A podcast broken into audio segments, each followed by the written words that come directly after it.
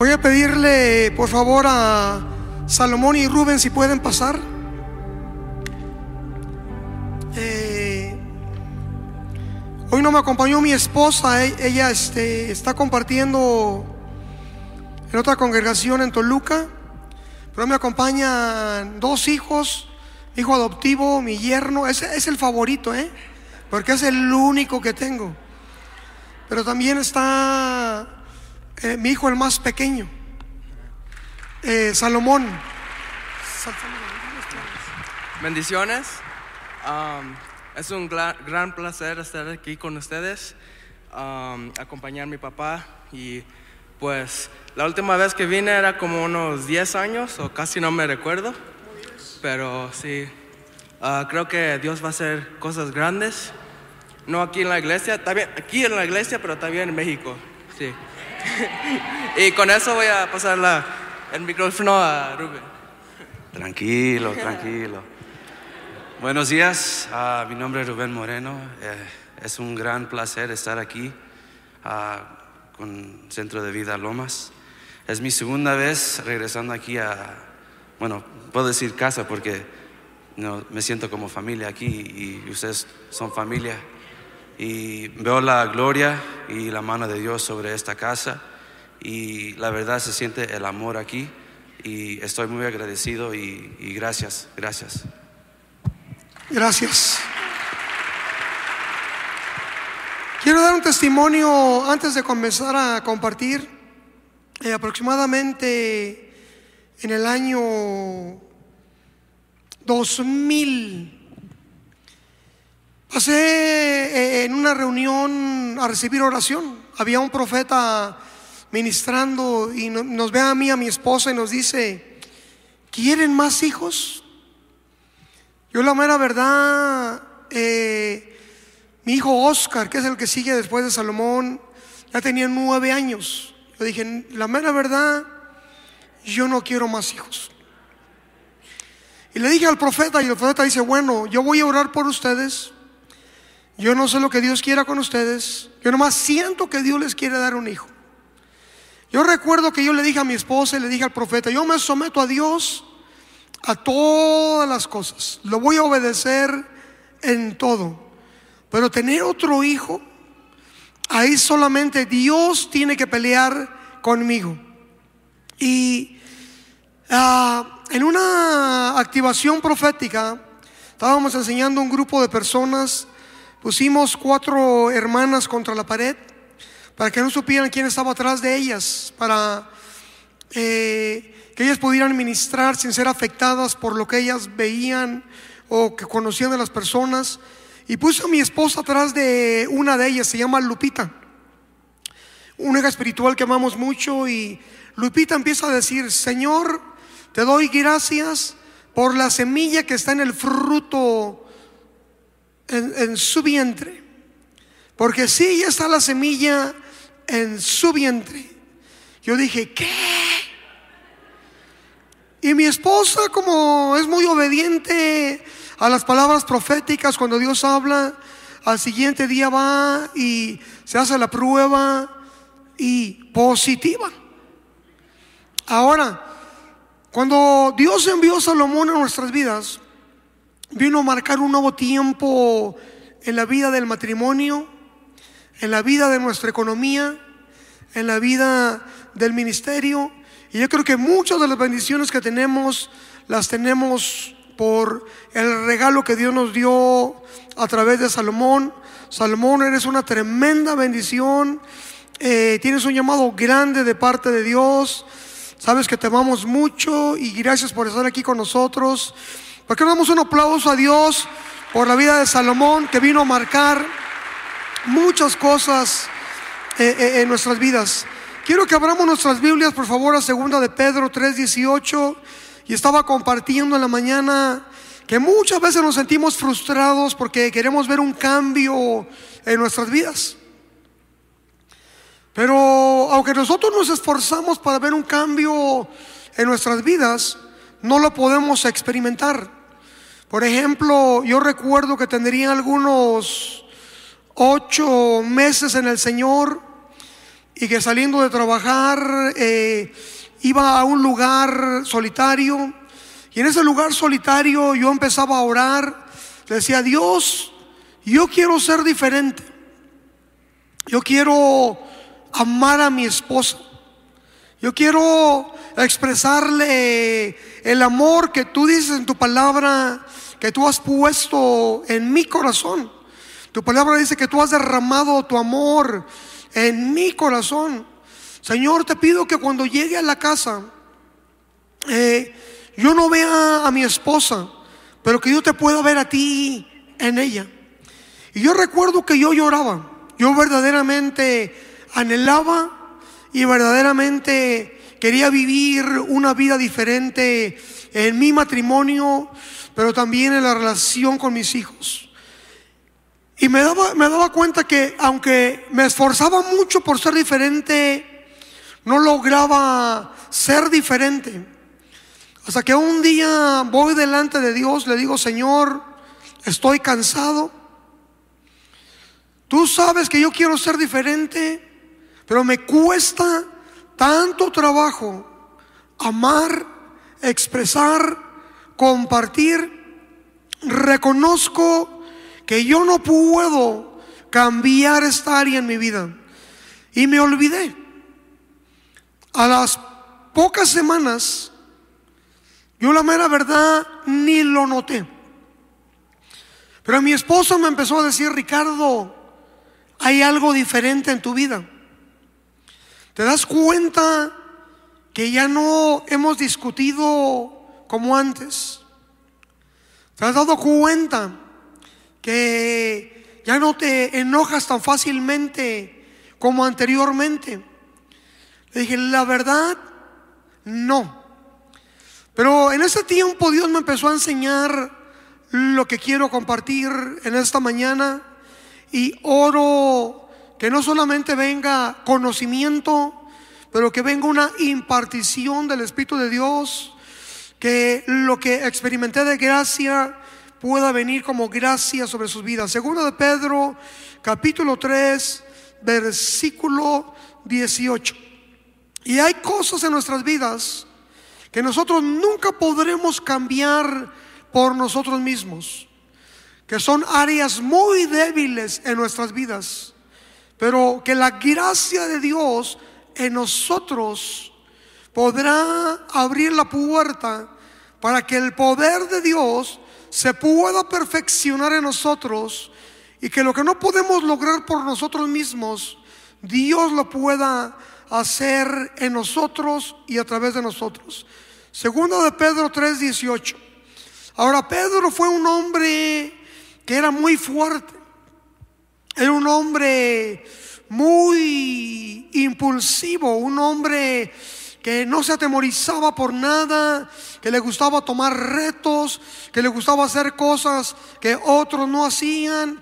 Era un hombre que le gustaba eh, retar a los demás, compararse con los demás, que cuando se abrió una puerta para hacer algo sobrenatural, como con Jesús caminar en las aguas, Él lo hizo y Él terminó reconociendo y terminó enseñándonos que hay algo en nuestras vidas en lo cual nosotros podemos crecer. Y eso es lo que Él dice, antes bien, crezcan en la gracia. Quiere decir que nosotros podemos crecer en la gracia. Todos hemos recibido una medida de gracia en nuestras vidas.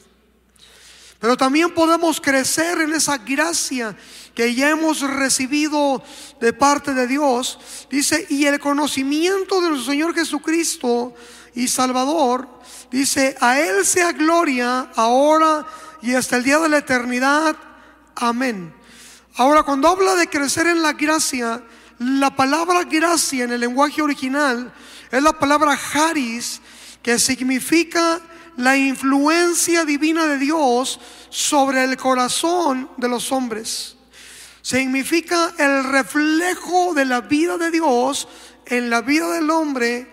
Es la aprobación de Dios en la vida del hombre. Es el favor de Dios.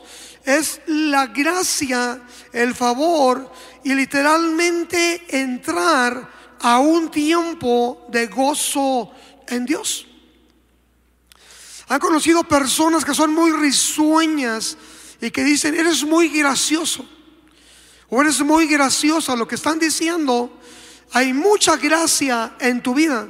Porque una persona que se mueve con mucha gracia o, que camina en gracia o que crece en gracia, caminará soltando el reflejo de Dios que le convertirá como en un imán de otras personas hacia su vida. De hecho, la gracia ocasionará que personas vean en nosotros cosas que nosotros no podemos ver de en nosotros, o la gracia ocasionará que nosotros podamos vencer áreas débiles en nuestras vidas y ocasionará que Dios o, que la gente pueda ver a Dios nosotros. Cuando yo no conocía al Señor, la gente siempre me preguntaba que si estaba enojado. Por más que yo quería mostrar una cara feliz, una cara alegre, no había una gracia saliendo de mí. No había un reflejo de la vida de Dios fluyendo de mi vida no había sonrisa, no había alegría. De hecho, eh, una de las manifestaciones del reino de Dios, la Biblia dice que el reino de Dios no es comida, no es bebida, sino que es justicia, es paz y es gozo en el Espíritu Santo. Cuando Caín eh, eh, se desconectó de la gracia, cuando empezó a tener actitudes hacia Abel y empezó a pensar de cómo dañar eh, eh, Abel, literalmente su semblante eh, cambió. Su apariencia cambió. Y cuando su apariencia, apariencia cambió y su apariencia fue diferente, Dios mismo vino a él y le dijo, tu apariencia, estoy parafraseando, no le dijo así, pero estoy parafraseando. Le dijo, tu apariencia ha cambiado porque has dejado de hacer el bien y porque has dejado de hacer el bien ha afectado de cómo tú te ves. ¿Por qué decayó tu semblante? Eso es lo que sí le dijo. Si hicieres el bien, también serías enaltecido. Y le dice, he aquí, el pecado está a la puerta, está tratando de entrar. Por eso tu apariencia, por eso tu forma de, de mostrarte ha cambiado, es diferente. Pero tú tienes la oportunidad de enseñorearte sobre el mal o sobre el pecado. Porque cuando nosotros empezamos a, desconectarnos de la gracia o empezamos a perder la gracia o empezamos a vaciarnos de la gracia, más adelante vamos a ver, por ejemplo, el ejemplo de Esteban. Dice la Biblia que Esteban estaba lleno de gracia. No solamente había gracia sobre su vida, pero él estaba lleno de gracia. Hablando de Jesús, la Biblia dice que de su plenitud tomamos todos. De todo lo que es Dios, de todo lo que es Jesús, tomamos todos, pero la forma en que tomamos nosotros o recibimos de Jesús dice gracia sobre gracia. La ley vino por medio de Moisés, pero la gracia y la verdad vinieron por medio de Jesucristo. Y, el propósito de la ley eh, fue llevarnos a un punto donde nosotros reconocemos que no podemos salvarnos por nosotros mismos, pero reconocemos que necesitamos de la gracia de Dios en nuestras vidas, el mérito inmerecido para poder acercarnos al lugar que no podemos acercarnos por nuestras obras de justicia, pero nos acercamos gratuitamente, confiadamente, hasta ese trono de la gracia para poder recibir ayuda en medio de cualquier situación difícil en nuestras vidas. Te voy a dar algunas señales de una persona que camina sin gracia y que camina en ley. Camina comparándose con otras personas. Porque es medida por mandamientos. Yo si llego temprano, Él no llega temprano. Yo estoy bien, Él está mal. Yo si sirvo, Él no sirve. Por eso yo soy mejor y merezco más.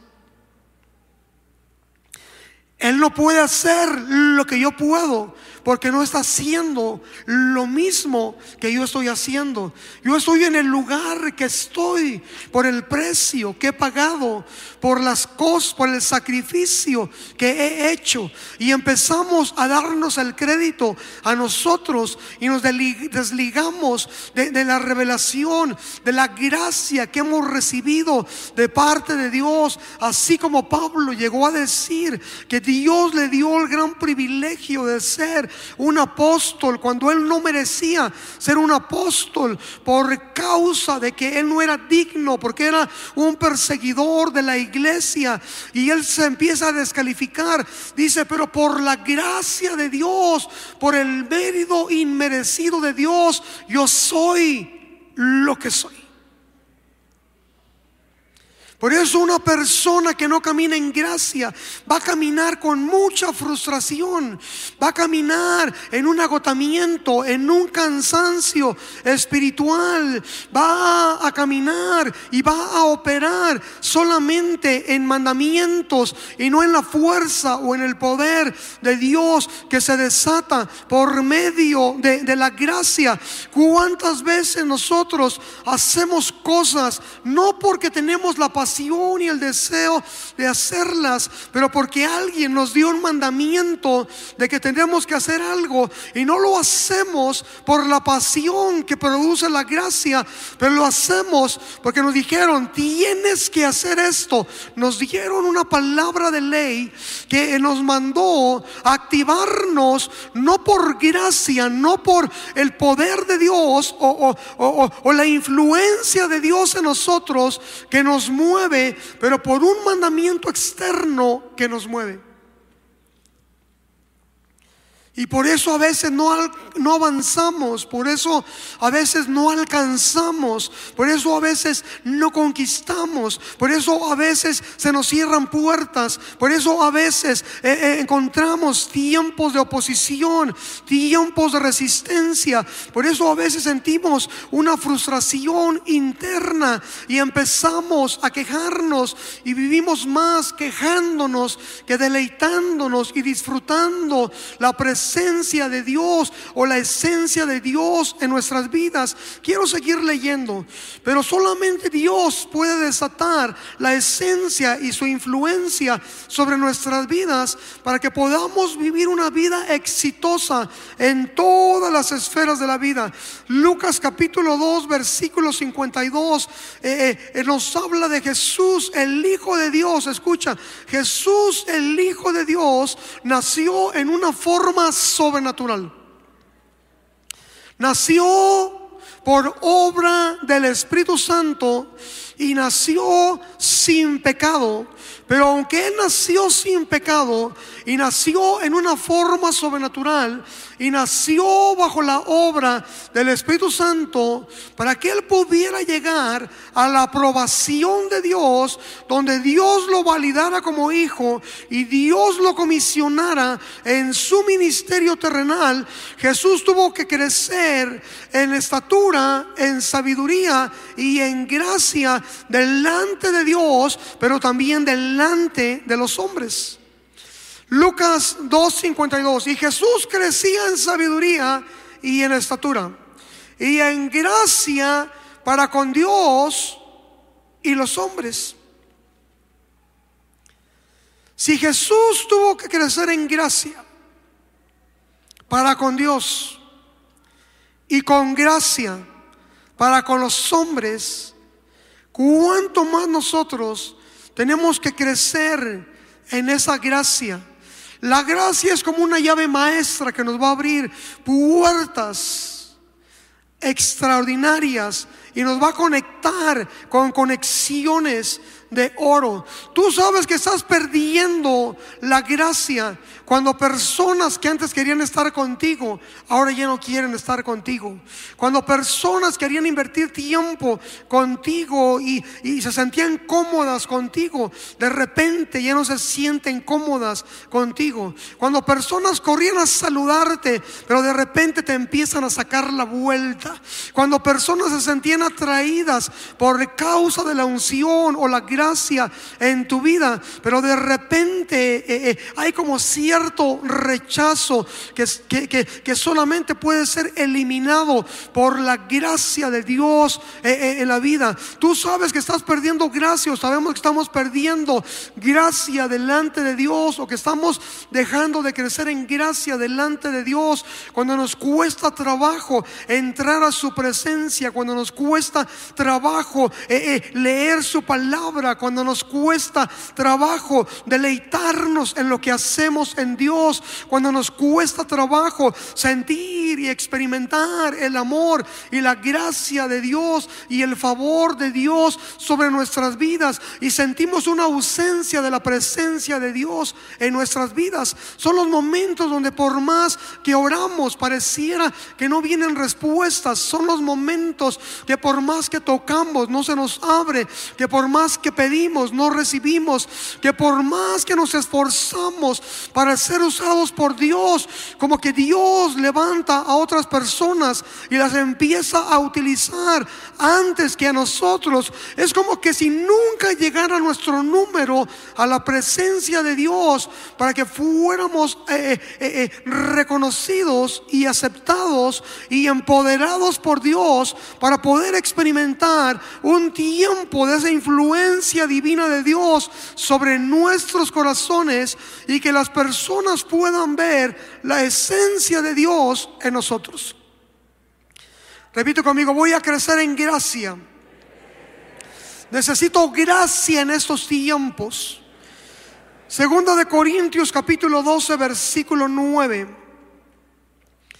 Eh, el apóstol Pablo en, en un momento difícil aunque Él abrió puertas, Él, eh, él dice, por causa de las revelaciones, para que no me envaneciera, me fue dado un aguijón o un mensajero de parte de Satanás para que me abofeteara. Y muchas veces le rogué a Dios que me lo quitara, pero Dios me dijo, bástete mi gracia porque mi poder se perfecciona en tu debilidad. Tú no necesitas otra cosa que mi gracia para que mi poder que es ilimitado, mi poder que no tiene límites, mi poder que puede fortalecerte, ayudarte, levantarte, sanarte, eh, eh, eh, liberarte, que puede introducirte a una nueva dimensión en mí, es lo que te hace falta. Basta es suficiente para que tú puedas sobresalir en esa situación difícil. Mi gracia te hará un mejor esposo, mi gracia te hará una mejor esposa, mi gracia te hará un mejor padre, mi gracia te hará un mejor hermano, un mejor líder, un mejor maestro, un mejor predicador, un mejor consejero, un mejor amigo, te hará un mejor ministro, te hará un mejor trabajador. Mi gracia ocasionará que cuando estén buscando una persona para honrar o promover en el área de trabajo, que digan no busquen más. Hemos visto a fulano, hemos visto a fulana. Eh, eh, eh, la oposición es para fulano o sutana por la gracia y la influencia de Dios en el corazón. Pero la, la gracia de Dios nos va a bastar. Yo quisiera y, hubiera anhelado haber recibido una mejor educación de la que recibí. Me casé a los 17 años y por casarme a los 17 años tuve que trabajar y dejar de estudiar. Quisiera haber tenido el tiempo para poder asistido a escuelas bíblicas o, haber sido capacitado o entrenado eh, en muchas áreas que, que no pude por eh, muchas responsabilidades con cinco hijos. Eh, pero lo que he descubierto a través del tiempo, yo no estoy diciendo que tenemos que dejar de capacitarnos, de educarnos o de prepararnos para poder crecer y, sobresalir en la vida. Pero lo que yo estoy diciendo, que lo que en mi vida es una debilidad, porque si es una debilidad, no tengo eh, eh, diplomas, no tengo títulos, no tengo eh, aún títulos académicos de, una escuela bíblica o, un diploma de, de, un seminario bíblico, pero sí he aprendido cómo descansar y descansar en la gracia de Dios que viene a cubrir debilidades, que viene a cubrir cosas que no pude lograr en mi propia fuerza. Y yo sé que viene una lluvia de gracia sobre esta casa, que pondrá un favor, que pondrá una misericordia, una influencia, que los llevará a nuevos niveles de apertura en, los, en el ámbito espiritual, donde se soltará una aprobación de Dios sobre esta casa, donde por causa de la gracia los dones, los ministerios abundarán y la salvación abundará y la gente dirá, no sabemos por qué, pero nos sentimos atraídos hacia centro de vida Lomas. Hay algo ahí, no lo entendemos, pero la influencia de Dios en el corazón del ministerio, en el corazón de los líderes, en el corazón de la pastora, en el corazón de los servidores, que se convierte como en un imán para atraer aún aquellos que los juzgan o los critican. Bástete mi gracia.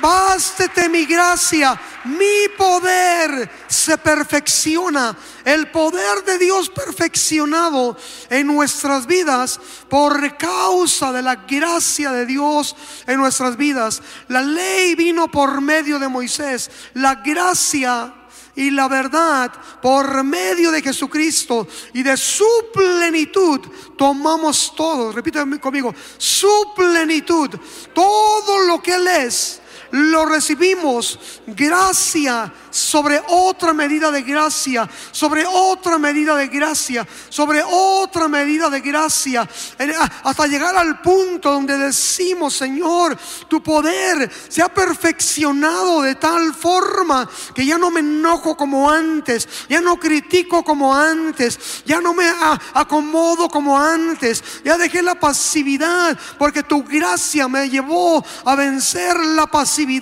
tu gracia puso una pasión y una hambre. Ya no ocupo que me digan que tengo que venir, pero tu gracia, tu influencia me mueve. Soy movido por tu influencia, no por la influencia de un mandamiento o de una ordenanza. No cambio porque alguien me dice que tengo que cambiar. No obedezco porque alguien me dice que tengo que obedecer. Pero es tu gracia la que me mueve. Es tu gracia la que me Es tu gracia la que me habilita. Es tu gracia la que me acerca más a ti. Es tu gracia la que me conecta con lo sobrenatural. Y es tu gracia lo que desata una convicción de la salvación y activa los dones espirituales en mi vida y me ocasiona que me mueva en el ministerio en el cual tú me has llamado. Bástete mi gracia, porque mi poder se perfecciona en tu debilidad.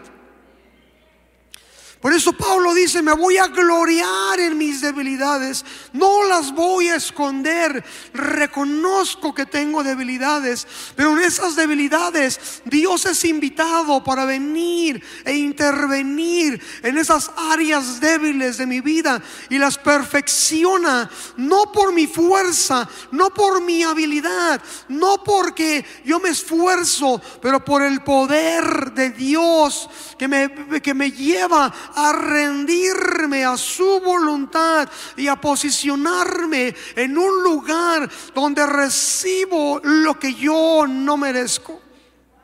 Escucha, Hace aproximadamente cuatro años, creo que lo conté aquí, pero por el tema lo voy a contar nuevamente. Tuve una experiencia donde me caí de una escalera de dos metros, me, me quebré tres huesos en, la columna. Y uno de los médicos me dijo, tú vas a tener que vivir con dolor por varios meses y aún el medicamento que te vamos a dar no te va a poder aliviar el, dolor. Yo recuerdo que yo lloraba todas las noches.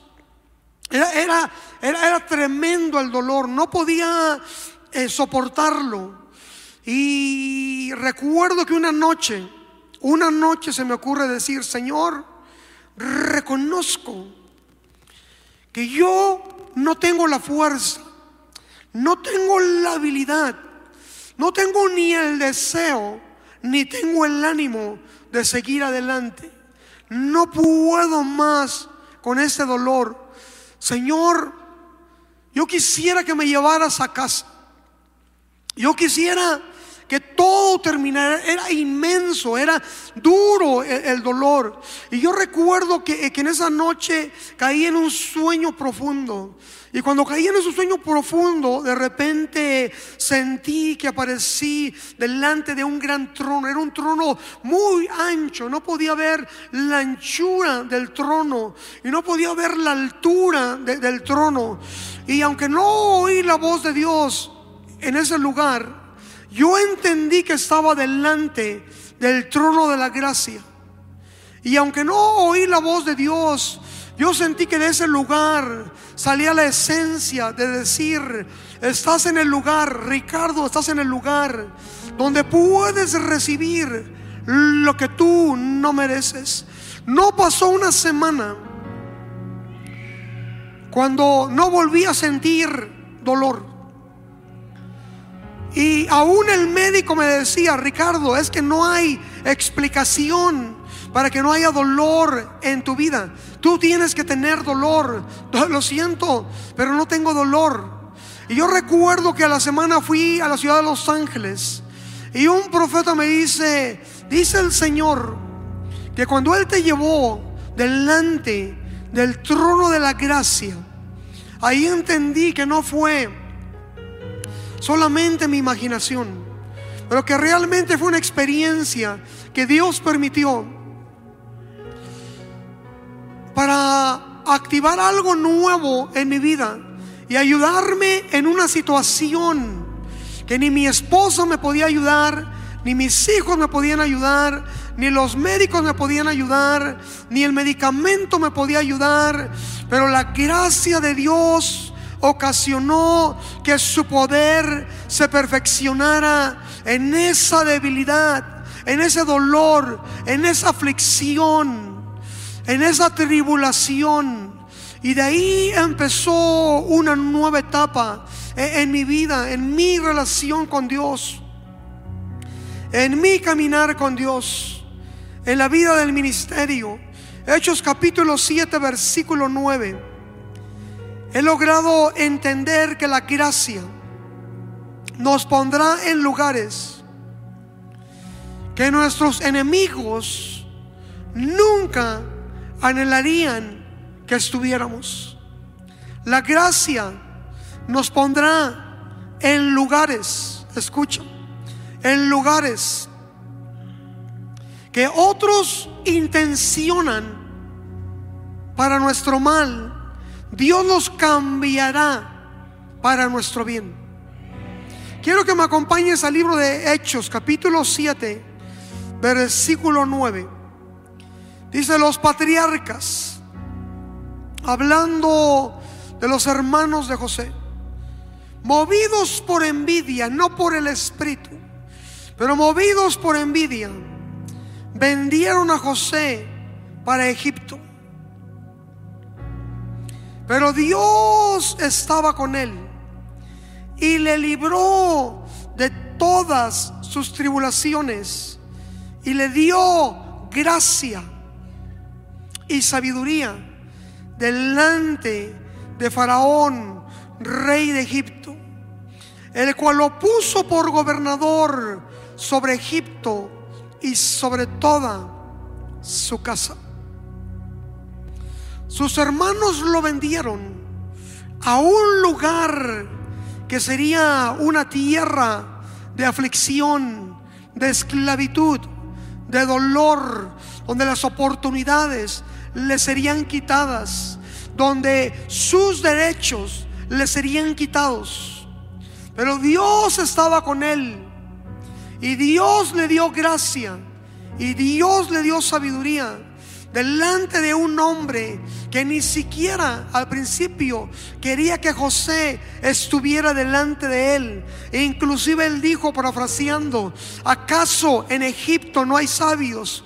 ¿Acaso aquí entre nosotros no hay alguien que pueda entender, que pueda descubrir lo que yo he soñado? ¿Acaso tiene que ser alguien que no es agradable a mi presencia? ¿Acaso tiene que ser alguien que es un extranjero? ¿Acaso tiene que ser alguien que no tiene derechos en esta nación? ¿Acaso tiene que ser alguien que es un preso? ¿Acaso tiene que ser alguien pero Dios le dio favor y sabiduría o gracia a José. Y cuando Faraón pudo ver la gracia sobre la vida de José y la sabiduría, no se pudo rehusar a darle una posición como un gobernador en una nación. Y no solamente le dio posición como un gobernador, pero aún le confió toda su casa,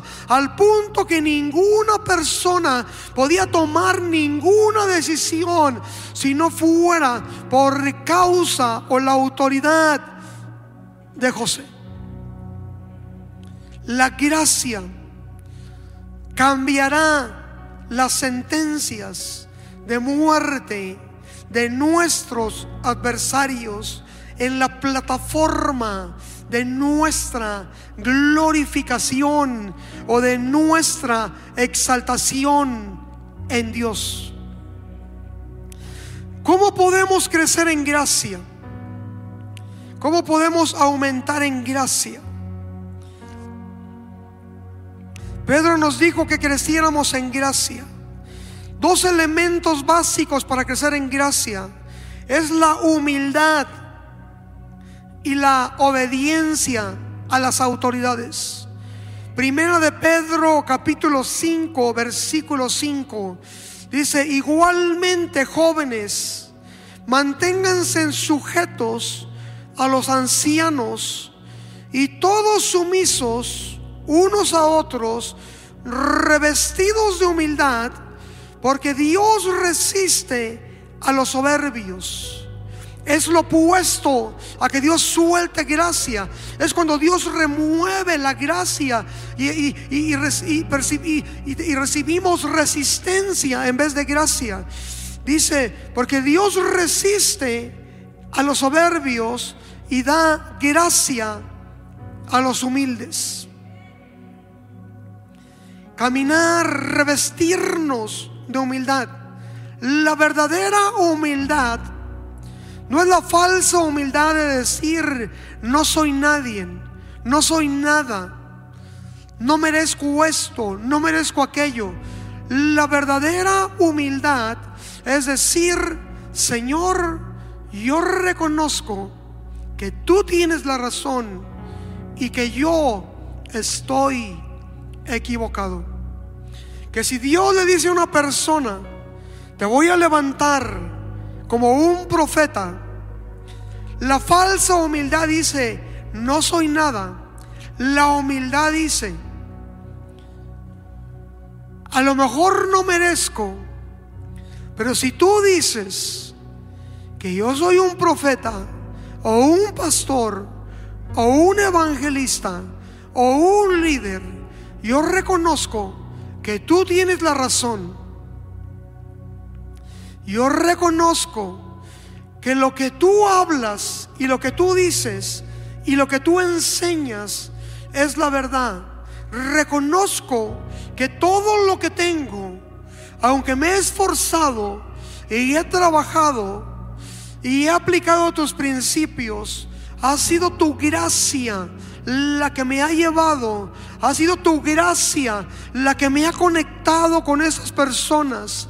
Es tu gracia la que me llevó a firmar esos contratos. Es tu gracia la que ha hecho a mi empresa prosperar. Es tu gracia la que ha hecho crecer mi ministerio. Es tu gracia la que ha hecho que reciba dones espirituales. Cada uno según la, la gracia que ha recibido. Hablando de los dones espirituales, los ministramos y fluimos en ellos a través de la gracia. La salvación es por gracia, pero es un regalo de Dios. Eh, eh, eh, y nosotros todo lo que recibimos de parte de Dios y todo lo que nosotros experimentamos en Dios es por la gracia de Dios.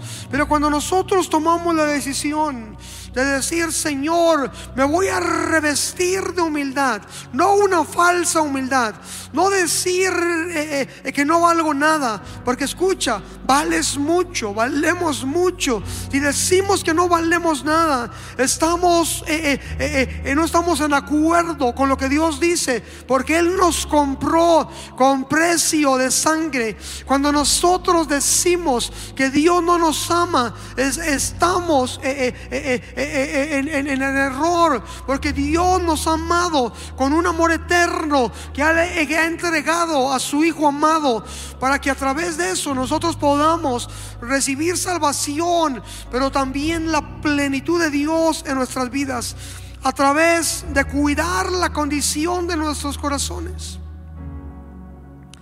La Biblia dice, mirad bien que no, no sea que alguno deje de alcanzar la gracia de Dios que brotando alguna raíz de amargura los estorbe y por ella muchos sean contaminados. Cuando una persona empieza a guardar falta de perdón,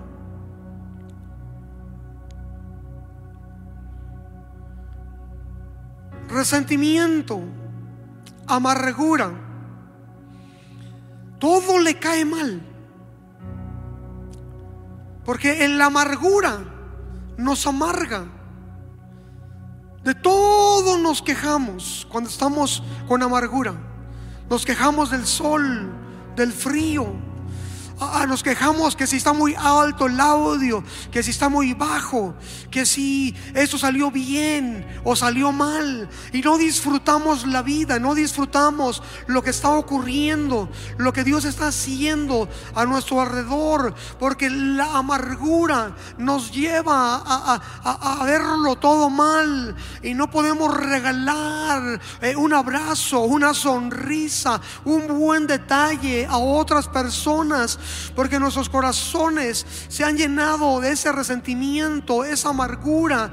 Y, aunque escuchemos eh, eh, eh, buenos testimonios, no nos regocijamos. Aunque veamos a una persona ser sanada, no nos regocijamos. Aunque veamos que Dios hace algo, no nos regocijamos. Pasamos sin saludar personas, pasamos sin, sin atender, sin tocar, porque la amargura nos aísla, nos aparta, nos separa. Pero cuando permitimos que Dios sane nuestros corazones, que Dios quite todo dolor, que Dios quite todo resentimiento, toda amargura. Entonces el río de gracia, la lluvia de gracia sigue continuando y seguimos alcanzando esa gracia y nos podemos mover en esa gracia y, se remueven los bloqueos, los estorbos en nuestras vidas. Dice que dejamos de alcanzar la gracia y empezamos a contaminar a otras personas.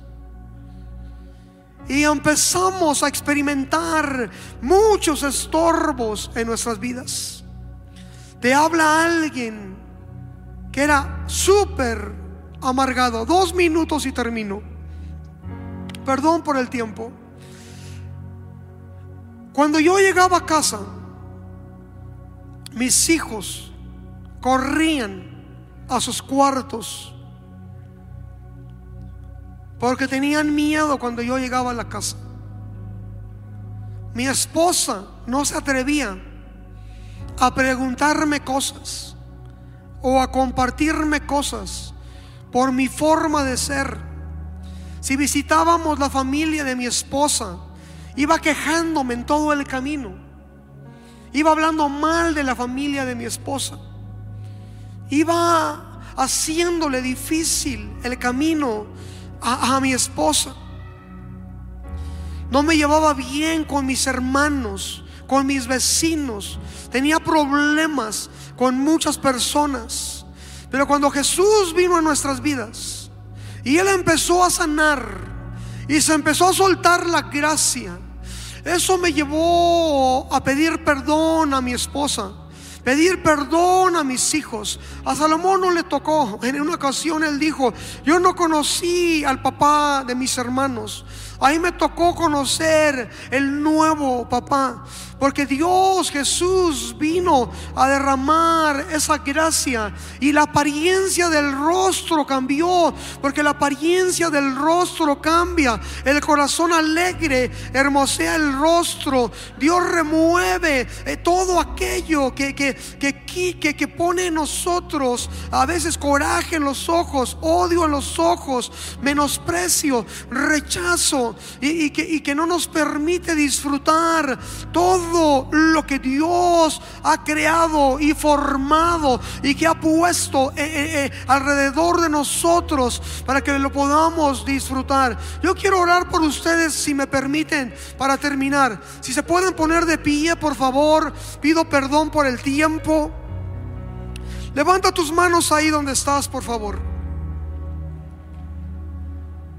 Padre, te doy gracias por centro de vida Loma, Señor.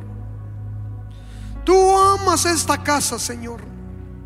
En, el último viaje, Señor, tú hablaste acerca de entrar al descanso del Señor, de descansar en Dios. Pero ahora, Señor, tú no solamente quieres que venga un descanso o has activado un descanso, Señor, pero tú quieres sanar corazones para poder desatar esa gracia, ese favor que tú quieres eh, activar para esta nueva temporada sobre la vida de esta casa, Señor. Hay un llamado sobre sus vidas. Y en esa siguiente temporada Dios pondrá más responsabilidad sobre sus vidas. Dice, Señor, hijo mío, yo te he llamado no solamente como un adorador, pero he puesto una unción profética y una unción de enseñanza en tu vida. Y esa unción de enseñanza y esa unción profética empezarán a fluir. Y a través de los sonidos de los instrumentos destilará revelación y destilará mi presencia. Y crearás una atmósfera para que yo me pueda mover en alas de águila y pueda traer sanidad y pueda traer restauración. En los próximos meses te voy a dar conexiones de oro. Has tenido en tu corazón el deseo de empezar empresas. Y yo te voy a dar la habilidad y el poder para hacer riquezas. Pero una clave será que tu corazón no se aparte cuando yo empiece a prosperar tu vida. Porque yo los voy a prosperar. Yo les voy a dar la habilidad de generar riquezas. Dice el Espíritu de Dios, hoy vengo a sanar aún las situaciones de la infancia y de la niñez. Aún en los momentos cuando tú te preguntabas y decías, no entiendo lo que está pasando, pero yo sé que debe de haber algo mejor y que debe de haber una vida mejor. Y yo te levanté aún como un intercesor en tu casa cuando eras un niño. Aunque no conocías mucho, tu corazón se convirtió en la boca que clamó a mi presencia. Por eso yo visité tu casa y por eso yo sané el corazón del hogar. Y eso Señor dice, hija mía, es un tiempo donde mi gracia fluirá como un río. Y cantarás de mi bondad y cantarás de lo bueno que yo soy. Y yo te mostraré mi bondad. Y vendrá revelaciones de mi bondad, de mi amor, de mi misericordia y te conectaré aún con propósitos eternos. En esta siguiente temporada experimentarán un mover, porque también Dios te va a usar con los jóvenes. Te veo predicando, enseñando a jóvenes. Pero también veo eh, eh, eh, un segundo grupo de alabanza con puros jóvenes, adolescentes. Y veo cómo ellos empiezan a conectarse con el corazón de Dios y empiezan a soltar el corazón de Dios. Pero dentro de vida Dios te dice, levántate, camina en la gracia, camina en mi favor, permite que mi gracia vaya delante de ti y permite que mi gracia abra las puertas de oportunidad que yo anhelo y que deseo abrir delante de ti. Porque yo te llevaré a lugares altos en mi presencia. Y en esos lugares altos de mi presencia yo te voy a revelar cosas que están escondidas en mi corazón. Que no he revelado a otras generaciones. Que no he revelado a otras dispensaciones. Eh, eh, el Espíritu de Dios dice, yo te estoy levantando con una gracia profética. Pero siento que a través del hambre y la pasión que has tenido, eh, vinieron, vino un tipo de mala información que trató de distorsionar la bondad de Dios. Pero Dios ha estado trayendo una revelación mayor de la bondad. Y serás una profeta que desata el corazón y la bondad de Dios. Y Dios te permitirá ver lo bueno y lo bello de entre lo vil. Así como dice Isaías, y acontecerá que si entre sacares lo precioso de entre lo vil serás como mi boca. Y yo te voy a mostrar aún a través de los velos de la carne. Y te voy a mostrar los tesoros escondidos que yo he puesto en mis hijos. Y cuando tú hables y tú les profetices, los dones se activarán y, y las unciones se activarán. Y hoy vengo a activar una unción fresca y nueva en tu vida. Y vengo a elevarte a una nueva dimensión en la gracia profética que he puesto sobre tu vida. Y pongo aún la habilidad de poder ver en el ámbito espiritual. Porque te he levantado como una vidente. No solamente activarás mi palabra, pero voy a remover velos en el ámbito espiritual que te llevarán a ver a un movimiento de ángeles, que te llevarán a ver a una actividad angelical y enseñarás a otros de cómo ver en el ámbito espiritual. Es un tiempo donde yo los estoy honrando. Es un tiempo de una nueva provisión. Y es un tiempo de nuevas oportunidades. Y es un tiempo donde empiezo a activar un nuevo fuego y una nueva pasión. Dice el Espíritu de Dios, hijo mío, yo traigo fuerzas nuevas. La jornada ha sido difícil, ha sido dura y has caminado por obediencia a mí. Pero yo, yo he visto tu corazón, por eso yo voy a agregar una gracia y voy a poner una fuerza y la habilidad de poder caminar con cielos abiertos y poder experimentar el fluir de oportunidades en, en tu área de trabajo. Pero también serás una puerta que conectará a muchos con mi gracia. Padre, te damos gracias por cada líder, por cada servidor en Centro de Vida Lomas. Padre, te doy gracias por la oportunidad de compartir, de predicar tu palabra en el nombre de Jesús. Amén. Amén. Amén.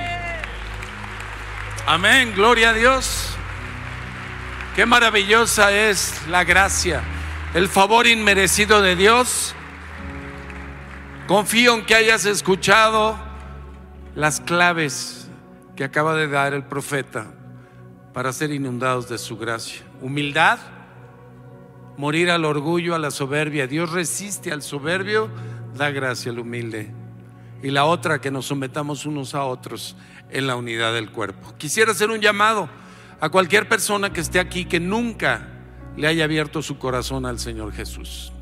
Si hay alguien aquí que nos visita hoy por primera vez, que nunca le ha dicho, Señor Jesús, te abro la puerta de mi vida, le pido que pase aquí al frente, por favor.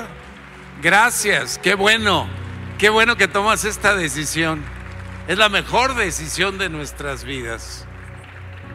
¿Hay alguien más que quiera pasar aquí adelante y decirle, Señor Jesús, aquí está mi vida, aquí está mi corazón? Gracias. Las ponen aquí al frente. ¿Cómo está? Vamos a ponernos así, como le digan los edecanes. ¿Alguien más? Qué gusto, bienvenido. Bienvenido. Es el día de la gracia y del favor de Dios para cada uno de nosotros. Qué bueno, gracias, señorita. Qué maravilla que estás aquí. Gracias, qué bueno. Pasen, por favor. El trono de la gracia está abierto para nosotros hoy. Y vamos a decirle con nuestra boca y con sencillez de corazón, Señor Jesús, escucho tu llamado. Hoy te acepto en mi vida como mi Señor y mi Salvador, reconociendo que tú fuiste a la cruz, moriste en mi lugar, pagaste por cada uno de mis pecados. Eso es gracia. Recibo tu gracia, el perdón de cada uno de mis pecados, pero además recibo hoy el regalo de la vida eterna. Me tomo de tu mano, dile, me tomo de tu mano, llévame al Padre para que me haga hijo o hija suyo y que venga a vivir dentro de mí tu Santo Espíritu. Hoy me rindo a ti en humildad, reconociendo que te necesito, que por mí mismo o mí misma no puedo sacar adelante mi vida. Acepto tu provisión. Todo lo que tú me darás va a ser algo bueno para vivir la vida que tú quieres que yo viva, en compañía de ti y caminando contigo. Te doy gracias por este día. Recibo tu perdón. Dígale, recibo tu perdón. Y también hoy decido salir de la amargura y perdonar a cualquier persona que me haya ofendido. Así como tú me perdonas, yo también perdono. Suelto y cancelo las deudas. Lo hace en presencia de Jesús. Él la ama mucho.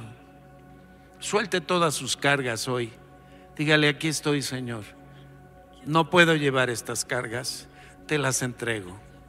Tómalas tú y libérame a través del perdón que hoy recibo y que hoy otorgo. En el nombre de Jesús. En el nombre de Jesús. Amén. Démosle un gran aplauso a estas personitas y volten por favor, les van a dar un abrazo de parte de todos nosotros.